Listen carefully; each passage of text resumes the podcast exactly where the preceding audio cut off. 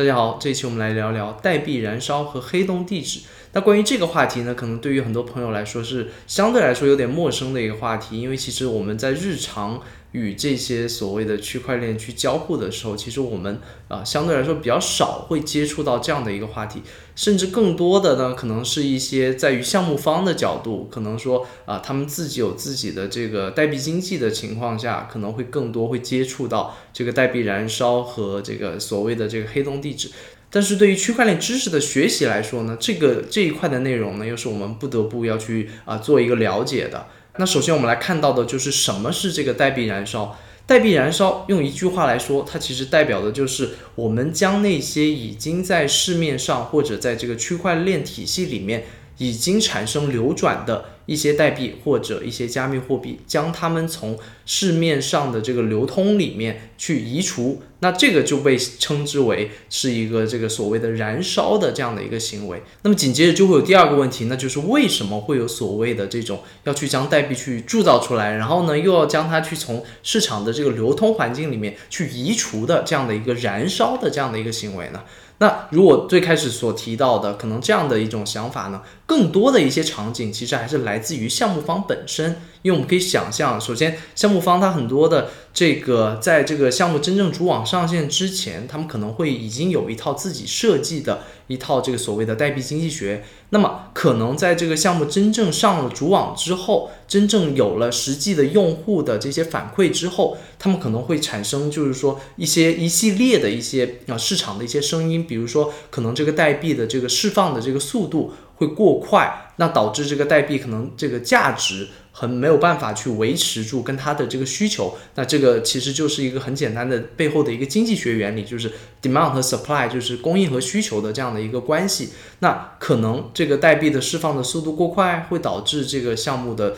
这个代币可能这个价值。就没有办法去维持住一个很好的一个市场的一个价格。那么在这样的一个情况下，可能这个项目方就会有一些想法，说我们可以通过去将啊产出的这些代币，去人为的去将它进行啊所谓的这个燃烧，去从而去实现去减少这个市场上的这个供应流通供应的这样的一个环境。那以这样的方式去实现这个项目的这个代币的价格的一个稳定。那么这样的一种情况，其实我们可以理解为，其实就是一种啊所谓的这个可以想象成是一种市值管理的这样的一种行为。那除此之外呢，其实情景其实是千变万化的。比如说，其实还有一些情况呢，是所谓的有些项目它可能啊出错了，它可能无意中多去印发了铸造了一些代币。那么呃相似的案例呢，就有像在二零一九年七月份的时候，当时呢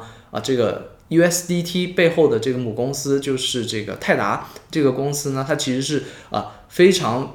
严重的产生了一个问题，就是他们错误的在波场啊，也就是 Tron 这条链上面，他们去多印发了五十亿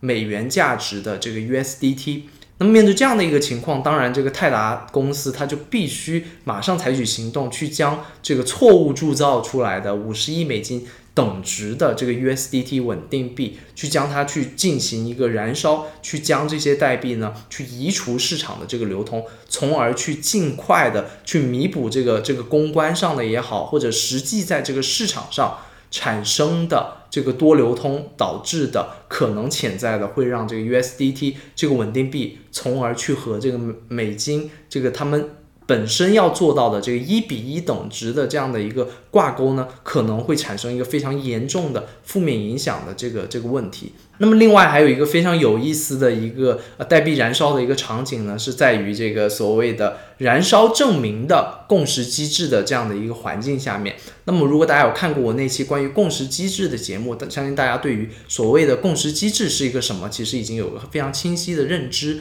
那么我们回想，在这个工作量证明机制下面，那在不同的节点，大家是通过去竞争自己的所谓的这个呃算力的方式、计算能力的方式去竞争，说谁能获得这个账本的一个记账权，对不对？那么在燃烧证明的这样的一个共识机制下面，就非常有创新性的，他们其实是通过一种说啊哪个节点，大家谁愿意去。付出，或者说我们愿意去牺牲我们手中的所谓的不同的这种代币，通过这种牺牲，仿佛说好，我愿意牺牲某一些东西来换取啊，在这样的一个燃烧证明的共识机制下面的这样的一个网络的下一个区块的一个记账权。那本质上呢，其实它和工作量证明机制都是一样，就是你愿意牺牲什么去换得。那个记账打包的这个权利，那么在燃烧证明的这样的一个共识机制下面，它通过的方式就是说，OK，我们去燃烧我们的这个代币，以这样的方式来证明我有一个对于这个网络的一个付出。那么当然，除了以上三种可能比较主要的代币燃烧的一个场景之外呢，其实还有很多很多的呃一些情况。那其中也包括了，比如说我们偶尔也会看到一些持有某一种代币或者加密货币啊。分量数量特别多的这种所谓的巨鲸的钱包地址，他们也会进行一些所谓的这个燃烧的这样的一个行为。那你问我说，为什么这些巨鲸地址他们要去做这样的一个燃烧行为？那我说实话，我是不知道，你可能得去问他们。那可能有钱任性，他们只是 for fun，为了这个开心去做这样的一个事情也说不定。那还有一些呢，可能是呃用户在使用的过程中，由于使用不当，他可能错误的。本来要进行代币转账的这样的一个行为呢，他可能错误的输入了一个错误的转账地址，导致了最后这个代币进行了一个燃烧，这个也是其中的一个场景。好，那么接下来我们要讨论到的就是我们现在已经知道了什么是代币燃烧，然后代币燃烧它主要的这个发生的一些场景都是为了什么？那接下来我们要讨论到的呢，就是这个代币燃烧它主要的一个进行的方式是哪一些？那首先呢，比较常见的呢是可能在一些，比如说像这个以太坊上面的这个 ERC 二零，我们知道它是任何人都可以通过去部署自己的这个 ERC 二零的代币的这个合约，通过这样的方式来铸造自己的 ERC 二零的这个代币。那么其中的一种代币燃烧的一种方式呢，可能就是这个项目团队他们在啊。部署自己的这个 ERC 二零的这个合约的时候，他们其实就有一个方式，他们可以在这个合约里面已经去植入所谓的这个代币燃烧的。这样的一个函数就是这个 burn 的这个函数。那如果这个函数一开始就被呃植入到或者说被编写到这个 ERC 二零代币的这个合约里面的话，那就根据这个团队他们在这个呃 ERC 二零代币的合约里面，他们具体呃编写的这个方式，那可能就会去执行自动的就会去执行这个代币燃烧的一系列，在它部署之后的一系列的这种燃烧的行为，这个是其中的一种方式。那么另外的一种方式，如果这个 ERC 二零的合约，他们在最开始最初部署的时候，并没有包含这个 burn 的这个函数在里面的话，那之后这个团队如果又有这样的一个呃代币燃烧的这样的一种。需求的话，那他们可以采取的另一个方式呢，就是他们可以去部署一个新的合约。这个合约呢，其实是一个呃所谓的这个自我销毁的这样的一个合约。那么他们可以在这个自我销毁为目的去部署的这个合约里面呢，去包含这个所谓的自我销毁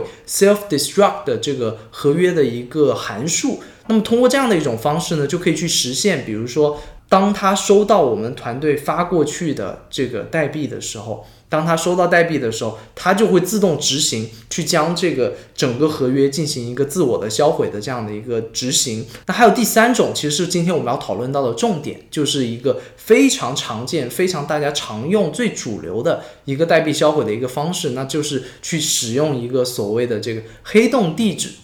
通过将需要销毁的代币去发送到这个黑洞地址，通过这样的一种方式呢，去实现代币的销毁。那对于黑洞地址，其实是这期节目重点，我想跟大家讨论的一个话题。黑洞地址其实大家常见的一种定义呢，是那些广为人知，但是同时呢，又是没有人去掌握私钥的那些加密钱包的地址。那么对于以太坊生态而言，最有名的黑洞地址莫过于这个零叉零零零零全是零的这个地址了。那么这个黑洞地址到今天为止，它其实已经持有了超过一万一千枚的以太坊的这个代币，以及不计其数的其他的一些 ERC 二零的代币，所以它的总价值，其实我在这里其实很难去做一个非常准确的一个估计，因为现在其实这个地址已经形成了一个所谓的一个非常广大的一个共识，因为大家都知道这个地址是一个黑洞地址。然后，所以很多的代币或者一些项目方呢，他们当他们需要通过某一种方式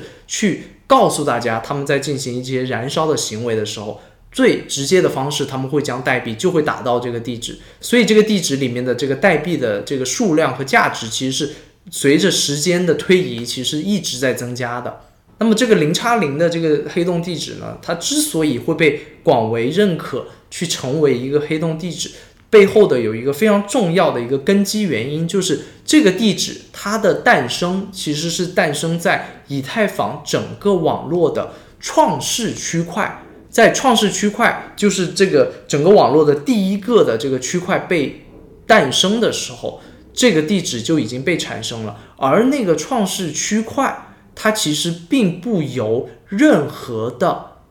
矿工或者这个验证人去打包生成，它是这个网络在这个网络开始运行的时候自我生成的一个区块，所以因为这个原因，大家会认为广为认可这个呃区块里面诞生出来的零叉零的这个钱包地址呢。它是背后是没有任何人去享有这个钱包地址的一个私钥的，所以为什么这是很多人认可它是一个黑洞地址的一个原因？而对于另一个大家常用的一个黑洞地址，这个零叉这个 dead 这个地址呢，那其实它。也有它的原因，它其中它的一些字符串是有一些特殊的一些性质，所以导致了大家也会相对的倾向于认为说这个钱包地址它也是没有私钥的。那么当然，站在给大家普及信息的这样的一个角度来说呢，我觉得还需要要给大家补充一个信息，就是对于以上我们提到的那些个所谓的黑洞地址。其实，在加密领域的极客圈子里面，其实是有很多的一些讨论的。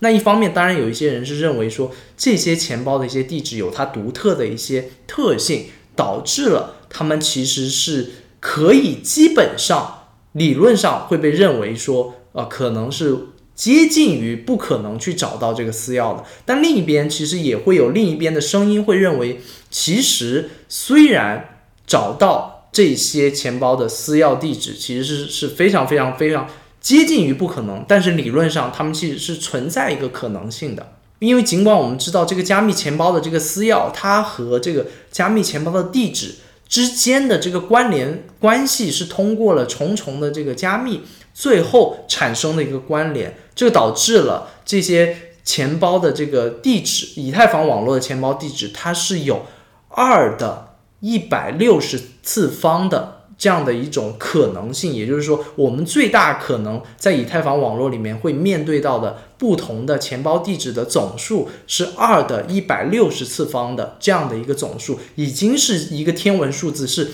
我们当下的这个计算能力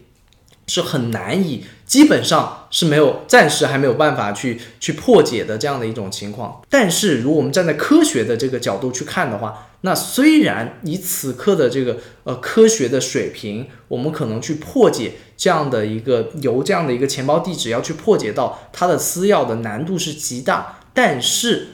理论上还是存在有可能性的。特别是现在越来越多人去关注到的这个所谓量子电脑的未来几年、未来十几年的这个这个发展，那可能我们会认为说，OK，这个量子电脑可能对于未来如果更加的。呃，成熟的话，那可能对于此刻的这样的一种加密方式，是有理论上其实是还是有可能去破解出来的，并且其实以太坊网络的设定呢是没有限制说，如果这个黑洞地址它真的被破解的话，它的这个代币是不能被转出的，意味着如果真的这个黑洞地址真的有人能将这个黑洞地址的私钥找出来的话，那它理论上。它也是可以将这个代币里面的所有的这些代币去转移出去的，其实是可以实现的。那进入二零二二年，我也是刚刚开通了全新的一个个人的 Twitter 账号，以及一个 Discord 的一个社区。那未来呢，我个人更多的一些即时的思考和分享，我会发送在 Twitter 上面。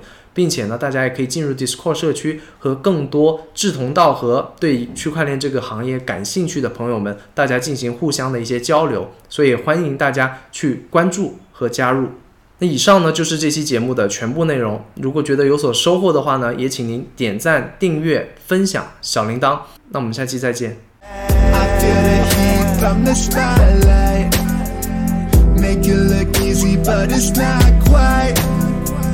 I couldn't sleep, it's a long night. I never left, but I'm not right. You feel the heat from the spotlight.